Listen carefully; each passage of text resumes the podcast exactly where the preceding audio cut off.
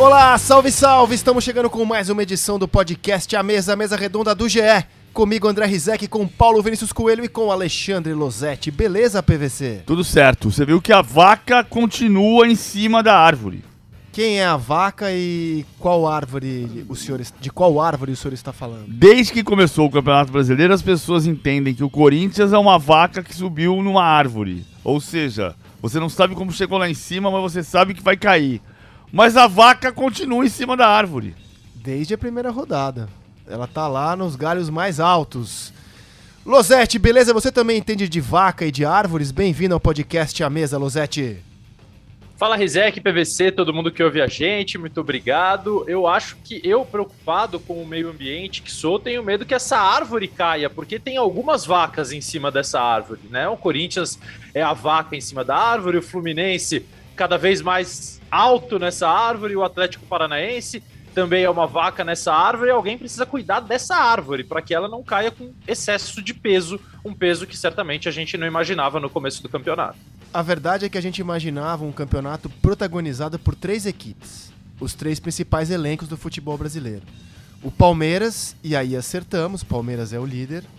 O Atlético Mineiro, que está a dois pontos do Palmeiras, acertamos. E o Flamengo, que hoje é o nono colocado e está a nove pontos do líder Palmeiras. Já está com uma distância considerável, chegou a estar a, a 13 é, do líder Palmeiras. A maior distância que um time campeão já tirou do líder foi 11 pontos. O próprio Flamengo fez isso em 2009. O que eu, pelo menos, não esperava era um campeonato tão competitivo do Corinthians, do Fluminense, do Atlético Paranaense, do Internacional. A gente tem Palmeiras líder com 30 pontos, Corinthians com 29, Atlético Mineiro com 28, Fluminense com 27, vem de quatro vitórias seguidas no Campeonato Brasileiro. É, Atlético Paranaense 27, teve uma sequência de quatro vitórias interrompida nesse sábado. E o Internacional, que joga hoje 25, podendo chegar a 28 num campeonato super, mega, hiper equilibrado, PVC. E, e o Palmeiras perdeu 7 pontos nos últimos três jogos. É que a gente dilui um pouco o fato de estar tá vencendo na Copa do na, no, na Libertadores. Empatou com o Havaí, empatou com o Fortaleza. E perdeu do Atlético Paranaense. E perdeu do Atlético Paranaense. E, e isso faz do Palmeiras o pior líder por pontos corridos. Já, já era na, na, semana passada o pior desde 2013, agora ele é o pior desde 2004. Se você considerar que 2004 eram 46 rodadas e o Palmeiras era líder na 16 com 30 pontos, os mesmos 30 pontos de hoje, nos campeonatos de 20 rodadas, ninguém fez tão poucos pontos ou ninguém perdeu tantos pontos quanto os 18 perdidos pelo líder deste campeonato. É, é, isso, isso merece estudo, eu continuo achando que isso tem a ver com o início de temporada mais cedo do Palmeiras. E aí quero deixar claro sempre que eu não estou falando mal do líder do campeonato, estou falando, estou tentando analisar o campeonato.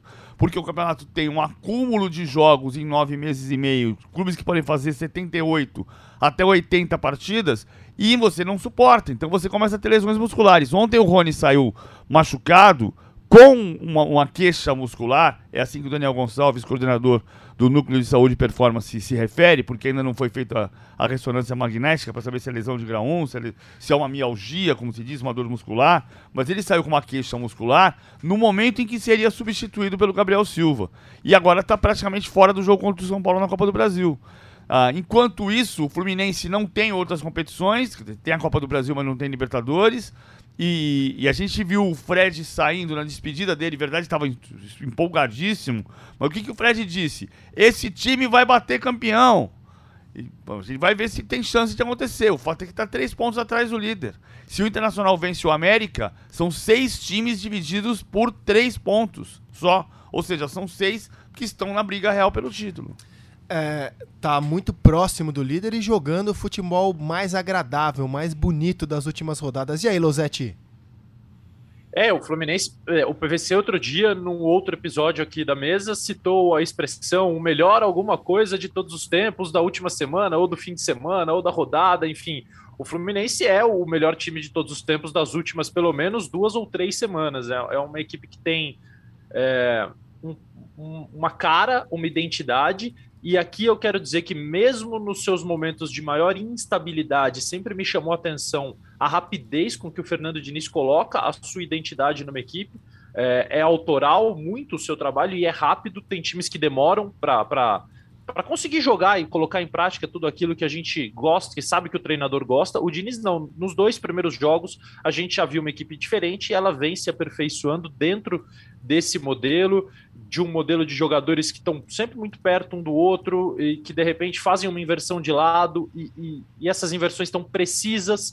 Ontem, por exemplo, no jogo do Palmeiras que eu comentei junto com o Grafite, Palmeiras, Fortaleza e Palmeiras, faltou precisão demais de todos os jogadores em campo, mas chama mais atenção falta precisão no líder do que no lanterna. Então, a, a atuação do Palmeiras, que não chegou a ser ruim, mas foi abaixo. É, no, no Fluminense, esses erros têm acontecido cada vez menos. Jogadores que eram dados como é, não encerrados, mas que tinham diminuído alguns patamares na sua carreira, caso do Manuel, caso do próprio Ganso, é, voltaram a se reerguer nessas últimas semanas, então é um time de fato que está tudo muito harmônico e concordo com você, é o mais agradável de se ver jogar neste momento do campeonato, embora para mim o Palmeiras continue sendo o melhor em tudo que envolve, todos os aspectos que envolvem uma análise de quem é melhor, possibilidades, repertório, variações, jogadores, acho que o Palmeiras é melhor, mas o Fluminense é o mais, é o mais agradável no momento.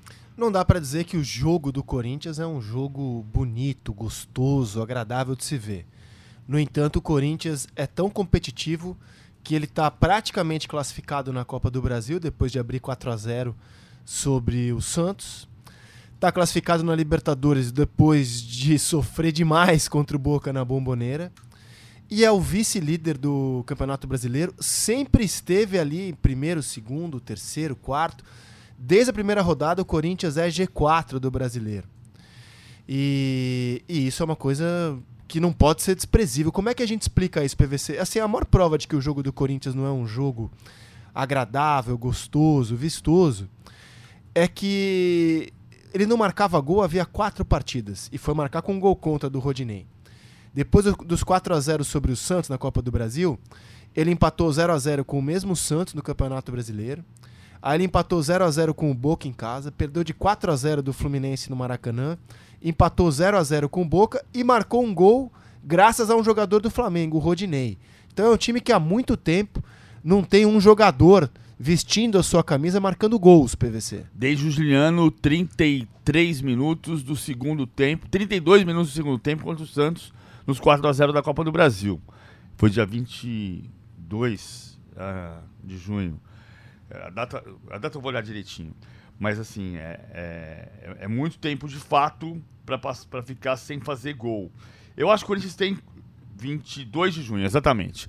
O, o Corinthians tem sido competitivo, o Corinthians conseguiu ampliar o seu elenco. Acho que o trabalho, o valor do trabalho do Vitor Pereira, principalmente, é este ele teve que chegar no meio da temporada e fazer o diagnóstico que não ia conseguir jogar com, os, com a quantidade de titulares acima de 31 anos, passou a conviver com lesões, o que confirmava a tese de que não dava para jogar com os, os, os, veteranos todos juntos.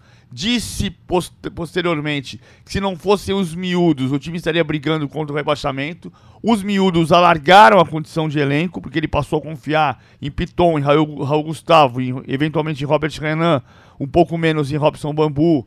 Ele voltou a confiar no Cantilho, ele passou a confiar no Rony como reserva, mesmo no Xavier, embora saiba que tenha deficiências como 5, chegou a expor isso.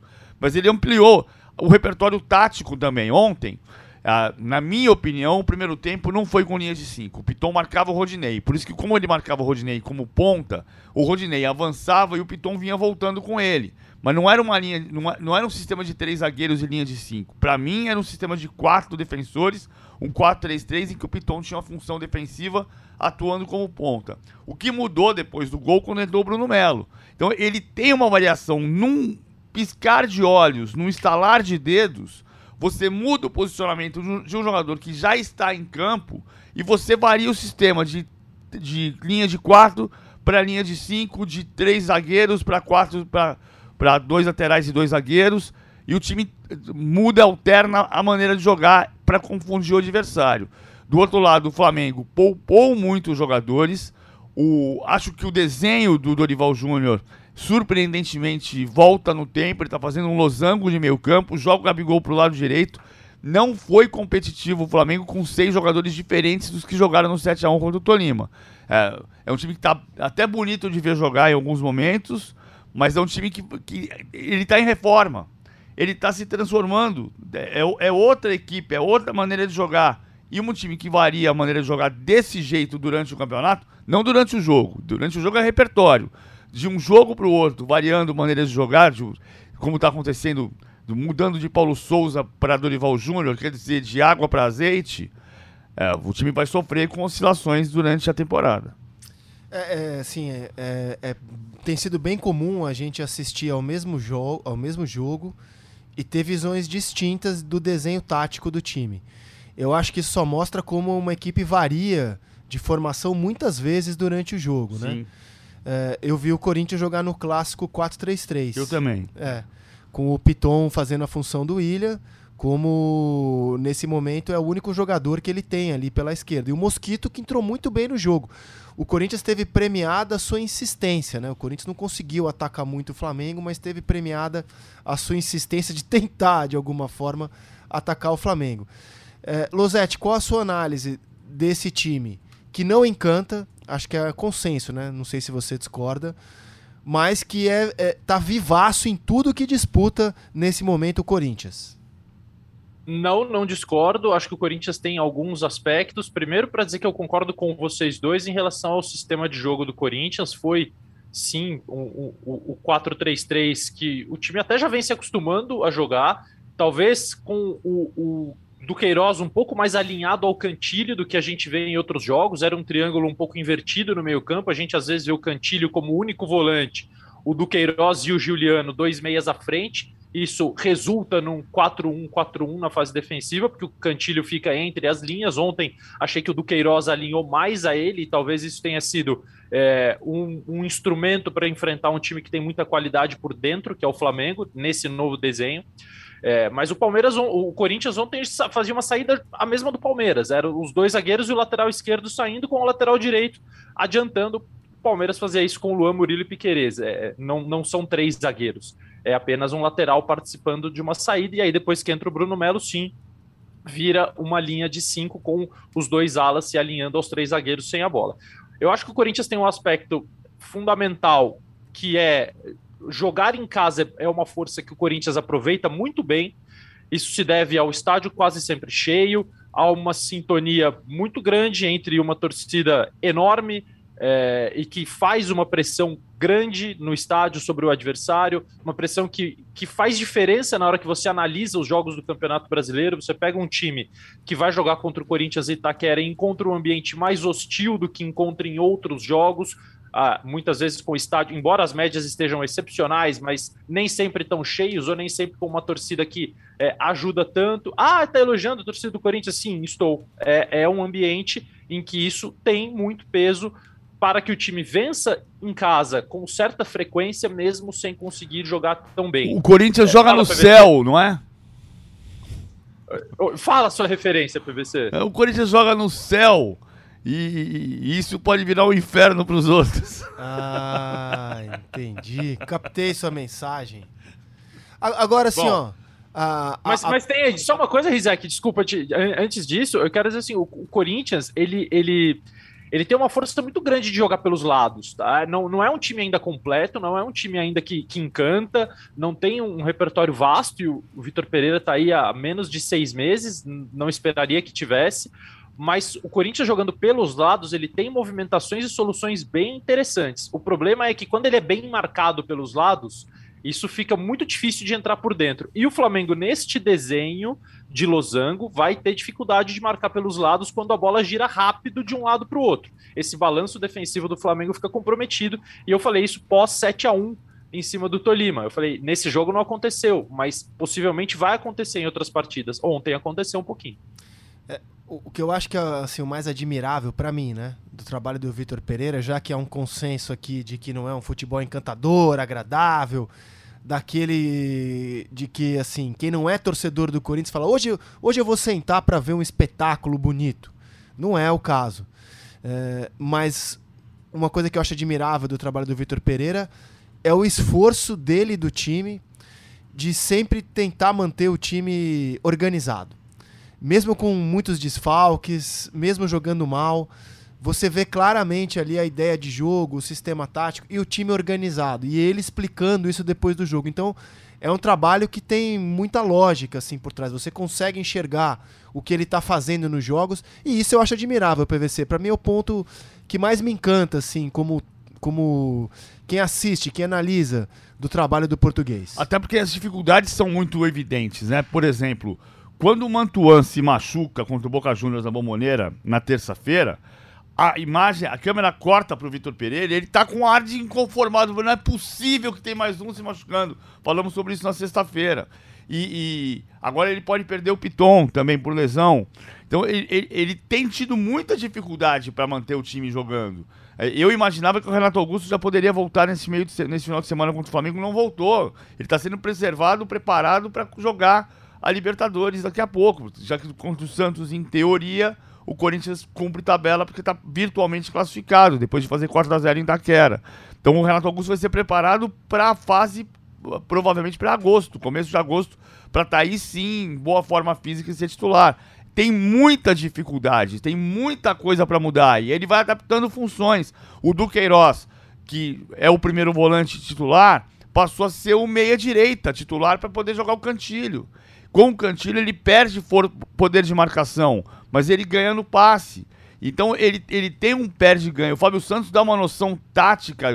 O Fábio Santos dá uma noção de posicionamento do jogo, de leitura do jogo impressionante. Então, ele pode usar o Fábio Santos como lateral esquerdo, eventualmente puxa para terceiro zagueiro quando entra o Bruno Melo, mas assim, ele, ele, ele sabe que conta com um jogador que lidera, não por gritar, por falar, mas por, por posicionar o time em campo. Ajuda o Piton a ser hora um ponta, como foi ontem, ora até um, um, um ala esquerdo. É, então o time vai ganhando, ganhando condição. O Watson cresceu muito. Tem o lance do, do pênalti, o suposto pênalti. Eu vi muito, me incomodou muito ver o lance do Watson muito em câmera lenta. Porque aí você tem certeza do toque, mas você não tem certeza do pênalti, embora tenha tido toque. Isso, o toque é indiscutível. Ah, mas o Watson virou uma referência. Mas não era lance pra VAR, porque Sim. esse não é um lance de unanimidade, né? O nosso amigo Jean Oddi, que esteve na Argentina trabalhando nessa semana, Jean Oddi do grupo Disney, ele, ele assistiu a uma frase de uma mesa redonda argentina que eu acho que deveria ser o mantra do VAR. O VAR foi criado para procurar elefantes e tá achando formiguinhas. É isso mesmo. Né? Então, assim, eu, eu acho até que dá para render debate se foi ou não foi pênalti no Adson, mas tenho certeza que não era um lance para VAR. Não é era lance para VAR. Agora, é, é uma eu... formiguinha, não é um elefante. Exatamente. Essa é a história que a Fernanda Colombo falou no troca de passes no domingo à noite. Uma coisa que eu, eu veementemente sou contra. Ela diz: ah, no início era para corrigir o erro, agora é para procurar o acerto. Mas peraí, se eu vou procurar o acerto, eu vou procurar, eu vou procurar um mínimo detalhe. É, no... O VAR não é para ficar procurando nada, não o VAR é, é para achar um elefante. Exatamente. Para tirar o elefante da sala. É, enfim, e eu acho que bom, deixa para lá, vai. Não vou ficar falando de VAR porque a minha sensação é de que essa é a terceira rodada seguida de que a gente tem menos polêmica de arbitragem, assim, eu a gente é eu sou muito crítico à arbitragem no Brasil, mas já, já são três rodadas na Série A que, é, é, que a gente não pode acusar juiz de decidir jogos importantes, como vinha acontecendo. Eu quero dar esse, esse voto de, de confiança, mas sou obrigado a registrar isso. São três rodadas já, porque eu faço toda segunda-feira a central do apito. É, é e nas minhas contas são três rodadas em que a gente não tem erros clamorosos. Claro que você pode Estamos achar que foi pênalti no é Hulk, é, eu acho que não foi, mas são três rodadas sem erros clamorosos. Diga, Losete. Ah, estamos sem acidentes há três rodadas, nosso recorde é de três rodadas. É Exatamente. Exatamente. Que siga assim. É, que siga assim. Tá bem, acho a gente. Ah, cara, eu só queria para fechar o capítulo do Corinthians dizer que foram fundamentais também para os últimos resultados a atuação de jogadores dos outros times, né? Além do Cássio ter fechado o gol nos dois jogos, nos dois jogos contra o Boca, no jogo contra o Flamengo, o Corinthians contou com o Benedetto do Boca e o Rodinei para marcar um gol contra, né? Então, também foram fundamentais a participação de atletas adversários nos últimos jogos do Corinthians, Losetti. Sim, é verdade, mas quero ressaltar um cara do Corinthians e para fazer um elogio aos, aos veteranos, que muitas vezes a gente, de certa forma, é, escanteia ou acha que não vão mais ter protagonismo, e de fato todos juntos não dá. Mas o Gil entrou muito bem contra o Boca e ontem fez mais um jogo muito seguro contra o Flamengo. Para aproveitar o Gil, eu cito também o Miranda, que estava na reserva do São Paulo e, e meio largado, entre aspas. É, não, não largado pelo treinador, não largado pelo clube, mas largado nas nossas expectativas e com a lesão do Arboleda, vem fazendo ótimos jogos. Ontem, eu acho que a gente vai falar mais disso, fez um grande jogo em duelos contra o Hulk, que não é nada fácil. Então, acho que o Gil é o, é o jogador do Corinthians, tirando o Cássio, que volta a fazer uma temporada gloriosa, como nos seus melhores tempos. E o Cássio não teve tempos ruins, ele teve tempos menos gloriosos, mas essa temporada espetacular talvez o Gil tenha sido para mim o destaque da semana no Corinthians por ter entrado na roubadaça da bomboneira, porque não era titular, porque ontem enfrentou um ataque muito forte do Flamengo e conseguiu se destacar nos dois jogos. Mas tô contigo, é, os adversários têm contribuído um tanto. Mas aí, é, é, assim, é verdade, mas hum, sorte também faz parte do jogo, né? Então, você tem a o Benedetto perdeu o pênalti. De propósito, não, não foi. É que não foi só um pênalti, né? não foi só um pênalti, né? Perdeu dois da maneira como perdeu. E aí vem a notícia na sequência de que ele brigou com a diretoria do Boca para negociar o prêmio que não tinha sido pago antes. E isso tudo leva a uma teoria da conspiração. Não acredito ah, que ele eu, eu até acho que o Rodinei, cara, que, assim, tem um, um o Fabrício Bruno raspa na bola, né? E muda a velocidade da bola, isso prejudica muito a matada que o Rodinei ia dar. Agora, é óbvio que o gol contra entra pro folclore do futebol e como o Rodinei tem um histórico de ser mal defensor, né? Ele, ele apoia bem, mas ele é mal defensor, e esse histórico vai sempre jogar contra ele. Né? É. é embora assim, você vê que o, o, o Dorival tá apostando no Rodinei, por causa do ataque. Tanto que o Piton teve uma função defensiva como ponta esquerda, a função defensiva dele era marcar o Rodinei. Então tinha uma preocupação do Corinthians com o Rodinei, porque o Rodinei tem sua Ah, mesmo no jogo, o Rodinei apoiou bem, apoiou? apoiou bem o ataque, é. né? É que ele é, ele é a marcação é a deficiência dele. É. Cara, e assim, no 0 a 0 do Mineirão, São Paulo e Galo, eu acho que o destaque é a, a bravura do, do, elenco do São Paulo, né? Pelo menos eu, eu vejo assim, o São Paulo se defendeu bem, não, não sei se havia outra forma de jogar, o time estava muito remendado. Estreou o Luizão, fez uma belíssima partida e o Miranda já é o segundo jogo de brasileiro que o Miranda, pelo menos se, se, a, se o jogo de, dessa segunda não me, não me desmentir, entrará na seleção da rodada. Já tinha sido assim contra o Atlético Goianiense, na seleção do seleção. Contra o Galo também foi destaque do time, Losetti.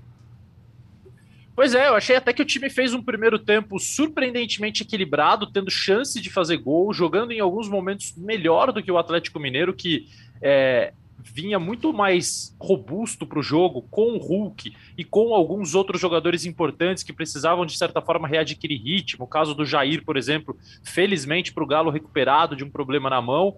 E o São Paulo com um elenco muito curto que tinha na sua zaga três zagueiros. Um era o Rafinha, que não é zagueiro, é lateral direito e teve uma atuação importante jogando por dentro dessa linha de cinco, que tinha o Igor Vinícius e o Reinaldo como alas, e o Reinaldo se machuca com 10 minutos do primeiro tempo, que tinha o Miranda e tinha o Luizão, que é um garoto fazendo sua estreia como titular no Campeonato Brasileiro, com outro garoto à frente deles, que era o Pablo Maia na zaga, mais o Thales Costa, que joga pouco. Então era um time muito mais desfigurado, que conseguiu encontrar caminhos no primeiro tempo para equilibrar a partida. E aí no segundo, sim, mais defensivo. É, as pernas começaram a não aguentar mais, principalmente de jogadores é, que têm atuado com mais frequência na temporada. Caso do Igor Gomes, que precisou ser substituído, entrou Moreira, é, outro garoto que, que fez um gol recentemente no jogo contra a Católica, depois entra o Rodriguinho, quer dizer, é, o, o, elenco está muito curto nesse momento de lesões, de desfalques, o, o, assim como o Rony, o Reinaldo saiu com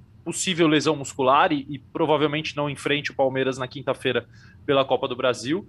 Mas foi sim um, um jogo de bravura do, do, elenco do São Paulo, que teve o Caleri numa, numa noite pouco brilhante, mas importante para brigar com os zagueiros, para impedir que o Atlético saísse com seu jogo fluindo desde um primeiro momento. Ele, ele enche muito os, os zagueiros, ele incomoda muito os zagueiros É, e o São Paulo vai encontrando soluções, e talvez o Rafinha jogando como um terceiro zagueiro, esse sim, um terceiro zagueiro, porque o São Paulo tinha uma linha de cinco e ele não era o aberto, ele não era o ala, o lateral que fechava, ele estava por dentro, junto com o Miranda e com o Luizão, e talvez isso seja uma alternativa de um jogador que tem uma saída excelente, que com a bola já fazia esse papel quando o São Paulo no começo da temporada jogava com linha de quatro, adiantava o lateral esquerdo e o Rafinha fazia a saída com os dois zagueiros, então o desenho com a bola não muda tanto assim, mas é, sem a bola a questão é a altura. Né? Você vai ter o Rafinha jogando por dentro de uma linha defensiva contra um time que tem uma bola aérea excelente, por exemplo, como a do Palmeiras, é de se pensar. Mas no elenco curto, encontrar possibilidades para jogadores de qualidade como ele é, um, é importante para o Rogério Ceni nesse momento. Olha só, na linha do que o Rizek falou agora há pouco, a mensagem que eu recebi depois do jogo no Mineirão. Que grupo de caráter nós montamos, não é? E o nosso treinador tem todas as ferramentas para substituir o Tite. Ah, então, faz uma observação sobre questões humanas, que acho que tem, o Rogério tem que evoluir, mas de fato o Rogério tem feito bom trabalho no São Paulo, embora o São Paulo não decore. O trabalho do Fernando Diniz chama mais atenção se você pensar no que pode acontecer no final do ano em relação a. Você viu que o, o Casimiro falou no grande círculo que que, em princípio, não é a favor de um técnico estrangeiro na seleção. Primeira vi, vez cara, mas então, o Tite, quando assume a seleção, ele já tinha é, dois campeonatos brasileiros, Sim. É, Libertadores, Mundial, só pelo Corinthians. É assim, nenhum treinador brasileiro hoje tem essa não, história. Ninguém tem, não. Na ponta do gol. O Rogério Senna ele pode até ter um futuro muito promissor, mas ele não tem história ainda para assumir a seleção Hoje não tem. Técnico. Hoje não tem, mas o que eu queria pegar mais. O mais... Renato tem história, mas assim, ele não tem momento. É. O Renato Gaúcho, né? E o Cuca tem uma série de dificuldades em função de acusações do Sim, passado. o Cuca enfim. tem trabalho, tem história, é. mas assim, eu duvido que a CBF vai querer arrumar essa sarna é. para se coçar, cara, porque isso vai dar uma repercussão para a CBF mundial muito negativo. E é tudo que a CBF não quer nesse momento. Agora, o que eu queria pegar mais foi porque você falou disso. E, e veio do vestiário do São Paulo exatamente essa frase. Que grupo de caráter nós montamos, não é? Por quê? Porque o São Paulo tinha cinco desfalques por cartão por cartão amarelo, sem contar os desfalques por lesão, né? O Nicão voltou a treinar, mas não viajou para Belo Horizonte. Aí você não tinha Gabriel Neves, não tinha Diego, não tinha Léo, não tinha Rodrigo Nestor, não tinha Calé, não, não, não tinha. O Caleri tinha. Ah, ah. Não, teve que estrear o Luizão, cara. Pois é. Estreou o Luizão e fez uma partidaça. Le levou o Beraldo para Belo Horizonte, mas colocou o Rafinha como terceiro zagueiro. Ou seja, era uma situação muito delicada para jogar contra o Atlético, favoritíssimo em casa, diante de 52 mil pessoas. E o São Paulo foi extremamente valente para parar o Atlético. A CBF considera que não houve pênalti. É, eu acho o lance do Miranda muito difícil, muito difícil. Eu também considero que não houve pênalti, acho que o Galo reclamou demais. E é o segundo jogo já seguido que o Atlético termina a partida e fala assim: ah, o time se defendeu todo, não consegui furar o bloqueio, que é o caso do Emelec e o caso do São Paulo. O Galo tem que dar um jeito. Agora, eu queria ouvir o Losetti sobre esse tema de seleção, cara, porque eu não conheço a opinião do Losetti e é um tema que não sei se o querido e a querida ouvinte tem fascínio pelo tema. Eu tenho é, a sucessão do Tite. Eu adoro discutir seleção brasileira. E, e eu acho que a gente está num mato sem cachorro. Porque, assim, o Tite era o nome óbvio para assumir a seleção em, em 2016. Era o nome óbvio, né? Era o grande treinador vencedor do futebol brasileiro no momento. Hoje eu não enxergo esse nome óbvio. Eu só enxergo nomes óbvios de fora do Brasil, que são muito distantes, que é o caso do Guardiola, né? Muito difícil que ele aceite. E, e atuando aqui no Brasil, para mim o nome óbvio é de um estrangeiro, que é o Abel Ferreira. Você tem informação, opinião eu sei que você deve ter, mas você tem alguma informação também sobre a sucessão do Tite Losetti? Rizek, bom, primeiro que obviamente o tema seleção brasileira me fascina, até pelo, pelo meu trajeto recente de ter sido setorista e de, de acompanhar, por exemplo, toda essa campanha do Tite. Então, é, todo, toda a carreira dele como treinador da seleção. É, uma coisa que me chama atenção para chegar na informação é a seguinte: é, a seleção brasileira ela é diferente das, da maioria das seleções do mundo nos critérios de escolha do seu treinador. Eu estava ouvindo vocês falarem, ah, o Rogério ainda não tem a sua história, o Fernando Diniz ainda não tem os seus títulos, a sua história, o fulano. É, em quase nenhuma seleção, o treinador contratado é, ele tem uma história em clubes no seu país. A gente vê o Lionel Scaloni hoje fazendo um sucesso na seleção argentina. A gente vê a Alemanha agora contratou o Hansi Flick, que estava no Bayern de Munique, mas é, num histórico recente com o Joachim Löw, com o Klinsmann. Não, e é, mesmo com o Flick, né? Porque o Flick, o Flick volta à seleção porque ele tinha uma história na seleção como assistente. Exatamente. É que o Flick foi campeão da, da Champions League, Sim. ganhou temporadas. Né, ele, ele, construiu a sua seleção como treinador de clube, mas é, a, a, gente não vê necessariamente isso acontecer nas seleções estrangeiras. É, o Southgate na Inglaterra é um exemplo, mas enfim, voltando ao Brasil. Eu concordo contigo que hoje, quando a gente olha para o nosso cardápio de treinadores, você não vai conseguir encontrar um, alguém com um currículo tão recheado quanto o do Tite que é o melhor currículo do. Quer dizer, tem. Tem o Filipão e tem o Vanderlei Luxemburgo. É, os dois já passaram pela seleção. Se a questão for currículo, tem uma solução simples para fazer. É só convidar um dos dois. É, hoje a CBF, Zé, que ela vive um momento de transição que deixa tudo muito, é, muito difícil de se interpretar em quem vai tomar a decisão, em quem vai ficar lá. Por exemplo, o Juninho Paulista hoje é o coordenador de seleções. Quando esta comissão técnica sair, o Juninho vai ser escolhido para escolher o novo treinador ou ele vai sair junto com a comissão? Como, como a, a, a, chefia da CBF vê esse momento? É uma troca de diretores constante, não para. Nessa última semana, por exemplo, o diretor de comunicação saiu, já haviam saído outros diretores que, por liminares, continuam trabalhando dentro da CBF, mas trabalham, mas não trabalham.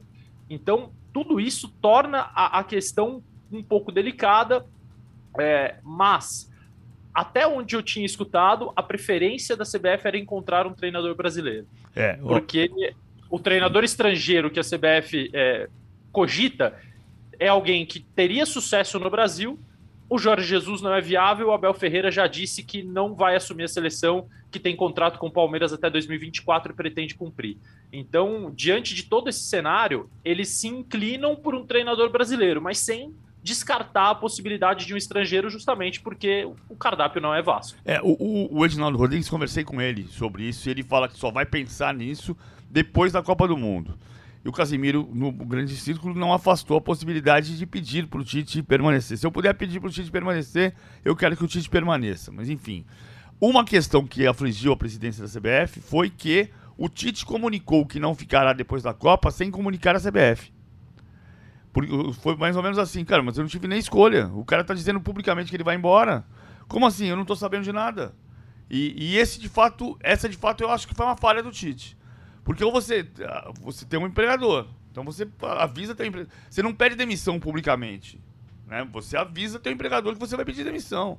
Ó, vem cá, ó, eu vou deixar claro já para todo mundo que eu vou embora, mas não, não, ninguém estava ninguém tava avisado disso. Acho que de fato essa, esse é um, é um defeito desse, desse momento. A CBF diz que só vai. O presidente. Aí vou dizer, aí, aí claramente, o presidente da CBF, Edinaldo Rodrigues, diz que só vai pensar nessa sucessão depois da Copa do Mundo. Porque antes dela, a prioridade é vencer a Copa do Mundo. Tá bem. Bom, voltando então ao Campeonato Brasileiro e ao time do Abel Ferreira. Como é que a gente explica o Palmeiras perder sete pontos nas últimas três rodadas, PVC, derrota em casa para o Atlético Paranaense, empate contra o Havaí, agora empate contra o Fortaleza. Eu sei que cada jogo vai ter uma explicação clara ali, acontece no campeonato. E quando você coloca isso em três rodadas seguidas, você acha que o Palmeiras tem um problema no Campeonato Brasileiro? Eu acho que não tem problema porque ele continua na liderança, mas ele podia ter sete pontos a mais. Diga, vamos, não, não vamos exagerar. Ele, ele podia perder os, os quatro pontos que perdeu como visitante, mas para um time que deixou claro pelo João Martins que conversou com os jogadores e determinou que ganhar o brasileiro significa não perder pontos em casa, ele tinha que ter três pontos a mais, que era a vitória contra o Atlético Paranaense. Então ele teria 33 pontos e teria 4 de sobra sobre o vice-líder, que é o Corinthians. Ah, mas o Atlético empatou com o São Paulo. Verdade. Tá todo mundo perdendo ponto demais. É, quando eu digo assim, o, é, é, esses pontos desperdiçados, esse brasileirão dos pontos perdidos, ele existe por causa do acúmulo de jogos, mas não existia antes também? Existia. Acontece que esta temporada pode ter nove meses e meio e 78 jogos. E no caso do Palmeiras, a gente falou lá em maio, a gente dizia aqui no podcast, a mesa, que a gente te, teria que verificar a situação do Palmeiras em julho, começo de agosto, por causa da condição física de um clube que começou a se preparar para chegar ao ápice mais cedo do que os demais. Então aí você começa a contar. Marcos Rocha teve uma mialgia, Rafael Veiga teve uma pequena lesão muscular, Rafael Navarro tem uma lesão muscular, Rony tem o que se chama hoje de uh, reclamação muscular. Uh, tá, tá, o bicho tá pegando. O, o, o, e você começa a não ter alternativas. Por exemplo, o Veron teve um corte no pé no acidente doméstico. E está sendo preparado para jogar contra o São Paulo. Mas não, não, há certeza. Quem entrou no lugar do Rony na, em Fortaleza? O Gabriel Silva. Gabriel Silva é um jogador que é um belíssimo ponta de lança, que não é centroavante, que prefere jogar pelo lado e pode ser a única alternativa para ser centroavante contra o São Paulo. E aí a, a Copa do Brasil, no caso do Palmeiras, ah, como no livro do Abel Ferreira ele diz do ano passado, ninguém queria ser eliminado pelo CRB, mas a eliminação da Copa do Brasil pelo CRB fez bem para um time que brigou em outras condições para ganhar a Libertadores. Pode ser o melhor negócio ser eliminado da Copa do Brasil. Acontece que é contra o São Paulo, o que sempre traz prejuízo de confiança e da relação com a torcida. É, eu, eu até achei, cara, que a atuação do Fortaleza foi. Atuação, né? Não o resultado. Foi animadora para um time que precisa sair da zona do rebaixamento. Porque quando você encara o líder daquela forma, com chances reais de vencer o jogo, isso mostra que você tá vivaço para brigar contra a situação que hoje é muito assustadora, né? O time atolado na zona do rebaixamento. E aí, Losetti? Eu tô contigo, Rizek. Falei isso, inclusive, na transmissão, junto com o Everaldo Marques, com o Grafite. O grande problema é, é você lembra de, de quais oportunidades que o Fortaleza criou? Eu lembro de umas quatro, quatro ou cinco oportunidades assim de finalização dentro da área em que o Everton foi obrigado a trabalhar. Três delas foram com o Iago Pikachu, que está de saída, que vai para o futebol japonês, que está fazendo suas últimas partidas pelo Fortaleza. É, e, e, o Fortaleza depende muito dos gols, da projeção dele como ala entrando por dentro ou passando que nem um raio nas costas do lateral, obrigando o, o adversário a colocar um atacante para acompanhá-lo. E o Wesley fez isso exemplarmente em alguns momentos, embora o Pikachu estivesse ontem mais preocupado em defender do que normalmente, porque o Fortaleza montava uma linha de cinco e nesta linha de cinco o Pikachu precisava compor, ele não tinha a liberdade que ele tem em outros jogos para ser um, um, homem de uma segunda linha de marcação, então ele atacou menos, mas quando atacou foi perigoso. É, ainda é um time em que ele é muito influente. O Matheus Vargas, que foi o substituto do Lucas Lima, que não jogou porque pertence ao Palmeiras, não fez um grande jogo. É, os atacantes não conseguem ser decisivos, e aí o Thiago Galhardo foi contratado para tentar aumentar o número de gols, para tentar transformar essas chances que o Fortaleza cria num número maior de gols. Mas também é um time em transformação, porque o, o seu principal jogador vai sair, reforços importantes estão chegando, o goleiro mudou, e acho que o Fernando Miguel oferece um ganho ao Fortaleza em relação ao que é melhor goleiro, e ontem fez um jogo importante também, porque o Palmeiras poderia ter vencido. É, mas concordo, a atuação, o, o time que olha para o jogo de ontem e sai mais animado e sai mais confiante foi o Fortaleza. O Palmeiras tem a queda coletiva representada pela queda individual de alguns jogadores que eu não chamo de queda, porque eu acho que não é um movimento definitivo, é uma oscilação, fruto de tudo isso que o PVC falou. O Danilo, por exemplo, está jogando um pouco menos do que jogava é, dois meses atrás. É natural, por tudo que esses jogadores passaram de janeiro até aqui e sabem que ainda vão passar, porque a tendência do Palmeiras é brigar até o final da temporada por todos os títulos. Proponho aqui como tema final o futebol do Fluminense e o ano de Germancano, o artilheiro do Brasil, o artilheiro do Campeonato Brasileiro. É, quando começou o torneio, eu realmente não, não colocava o Fluminense como um candidato ao título seguir dizendo que o Fluminense não disputa o título é você fechar os olhos para o fato que está diante da sua testa, dos seus olhos e querer ficar com a sua tese lá atrás. Então eu, eu vejo assim, PVC, dizer que o Fluminense não briga pelo título é, é querer se agarrar muito à, tese que alguém tinha, eu mesmo tinha no começo do campeonato, e fechar os olhos para os fatos. Os fatos me apontam o Fluminense com esse futebol, com o Germán Cano, como candidatíssimo ao título brasileiro. Um dos Seis times que, na minha visão hoje, sonham com o título. Eu acho, é, é- é um pouco do que gente tem dito, e, e o risco é sempre ficar repetitivo, né? Tem o campeonato virtual e tem o campeonato real. O Fluminense está no campeonato real. O Fluminense está três pontos atrás. E, e quando tiver Libertadores, vai ter semana livre. Então, ele, ele tá completamente na briga. Ah, perdeu um jogador importante, o Fred, tá- tá- abandonou a carreira. Era uma casca de banana no jogo do sábado porque eh, o, o- o Marquinhos Santos disse no vestiário para os jogadores: eles vão preparar uma festa e nós vamos preparar uma decisão. E o, o- o Ceará fez um plano de jogo para congestionar o meio-campo, congestionou o meio-campo, dificultou a vida do Fluminense. O Fluminense finalizou uma vez no alvo antes do gol. Foi um milagre do João Ricardo, né? Uma cobrança, uma- um, um tiro do, do cano quase da risca da pequena área que explodiu no rosto do goleiro do Ceará. Aí veio o gol aos 39 do primeiro tempo e, e depois o segundo gol aos 9 do segundo. Aí o jogo ficou mais ou menos a feição do Fluminense, que ainda sofreu nos minutos finais porque o Luiz Otávio fez, fez 2 a 1 O Ceará correu alguma, teve alguma chance de, de empatar o jogo. O Fluminense tem conseguido substitutos com bom rendimento. O Luiz Henrique foi embora e o Matheus Martins está fazendo gol. O Cano é artilheiro do Brasil. E a gente imaginava o Gabigol e de repente quem tá fazendo gol é o Cano. E, então o Fluminense tá completamente na briga, três pontos abaixo do líder.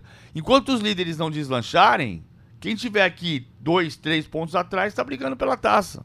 Losete, vamos às considerações finais aqui do nosso podcast à mesa. Vamos lá, Rizek. É, eu tava só observando um vídeo aqui enquanto o PVC falava, porque essa única finalização do Cano no primeiro tempo, eu tinha visto o vídeo da jogada inteira, ela tem 1 minuto e 10 de troca de passe do É, é Fluminense. linda a jogada.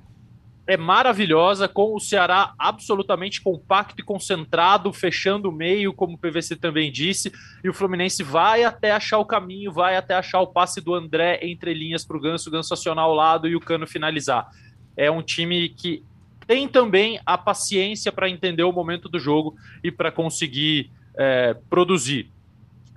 Considerações finais é que na nossa, no nosso próximo encontro a gente vai ter é, o futebol brasileiro ele é maravilhoso e, e é e ele é insano ao mesmo tempo porque nós vamos ter times eliminados na Copa do Brasil, vamos ter grandes duelos pelo Campeonato Brasileiro, poderemos ter um, um- talvez um novo líder no Campeonato Brasileiro. Essa oscilação de ânimos é, vai aumentar daqui para frente porque é, Palmeiras ou São Paulo um vai cair, Flamengo e Galo um vai cair, Fluminense ou Cruzeiro que perdeu do Guarani na Série B, mas continua muito, muito forte, muito candidato e muito favorito ao acesso. Um deles vai ficar pelo caminho.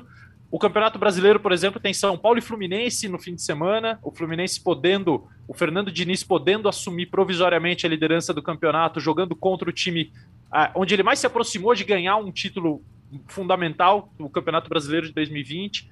Então, é, é- é- é tudo. As coisas acontecem muito rapidamente. E, e pode ser que a nossa opinião também oscile de acordo com os fatos. Então, hoje, o Fluminense é o grande time das últimas semanas. Semana que vem, talvez a gente fale algo diferente, Isaac. Isso é, isso é puro Brasil. Sim. E a chance de ter um líder novo semana que vem é enorme, porque o Palmeiras só joga na segunda-feira. Então, na segunda-feira que vem, quando estivermos aqui, estaremos na expectativa, provavelmente, de o Palmeiras retomar a liderança ou, ah, ou perder a liderança ao final de uma rodada. Quer dizer, tudo bem, o Atlético pode perder do Botafogo, o Corinthians pode perder do Ceará, o Fluminense pode perder do São Paulo e a liderança continuar com o Palmeiras, mesmo no domingo à noite. Mas a chance é muito grande de, de- de o domingo à noite ter um líder provisório. O campeão do turno é outra realidade, por um detalhezinho. Na última rodada jogam Atlético e Corinthians, que hoje são terceiro colocado versus segundo colocado. Ah, e tem que ver também como essa semana de Copa do Brasil vai impactar o emocional dos times. Como é que o Perfeito. Palmeiras vai sair, né, emocionalmente do duelo contra o São Paulo, Flamengo e Galo, quem vai sair ferido de uma eventual eliminação. Tudo isso é, pode ter um impacto tremendo ao longo da temporada, mas será assunto para o podcast na sexta-feira. Por hoje é só, meus amigos. Um grande abraço a vocês, abraço ao Losete, ao PVC. Podcast A Mesa volta na sexta-feira. Até lá. Tchau!